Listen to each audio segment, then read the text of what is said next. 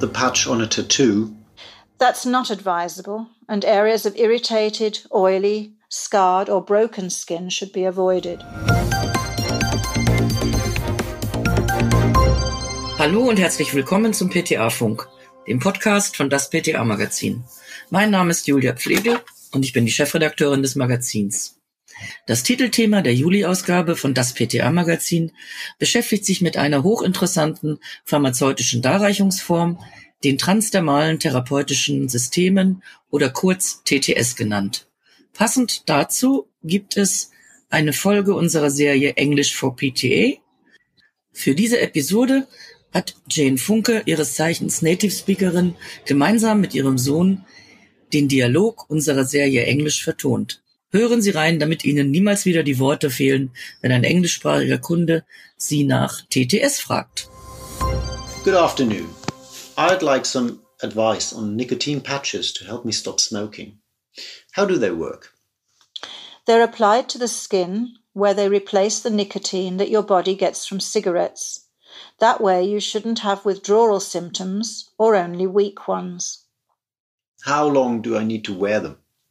Patches should be worn for 16 hours, removed at bedtime, and replaced with a new one at the same time each day. Therapy usually takes between six weeks and six months, depending on your smoking habits. It works in three stages and gradually reduces the level of nicotine absorbed. How and where do I apply the patches? Locate a clean, dry, hairless area of skin, the upper arm or hip, for example, or as suggested in the package directions. Remove the wrapping and put it aside for later. Then peel off the protective strip and place the patch sticky side down on your skin. Press in place with the palm of your hand and count to 10. It should then lie flat and smooth, especially around the edges. Can I put the patch on a tattoo?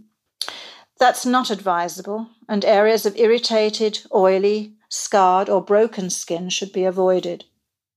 After applying the patch, wash your hands in clear water, as soap tends to increase the absorption of nicotine. Can I take showers and go swimming? As long as the patch is firmly attached to the skin. And if it falls off, can I tape it back on? Yes, with nicotine patches that's possible. And what if the skin gets red and sore? Always apply the patch to a different skin area to avoid irritation. It's not unusual to feel a burning or tingling sensation for the first hour. But if redness persists or a rash appears, you should consult your healthcare provider. Can I smoke a cigarette while wearing a patch? That's not a good idea, as too much nicotine can cause unpleasant side effects, such as sleeplessness or nightmares. And how do I dispose of used patches? Remove each patch carefully, then fold it with the sticky sides touching. Place it, it back in its wrapping and put it into the household waste, making sure that it's well out of reach of children or pets. Is there anything else I need to know? Store the patches in a cool place, preferably under 25 degrees centigrade. Heat can affect how quickly nicotine is released. Don't use more than one at a time and don't cut them in half. Remove the patch if you need a nuclear spin tomography. Leaving it on could cause skin burns. It's also important that you check with your doctor that you're taking no medication and have no medical conditions that would interfere with the therapy. I've already done that. Great.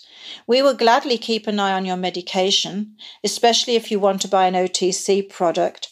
Would you like me to show you what's available? In order to recommend the most suitable product, I need to know how many cigarettes you smoke.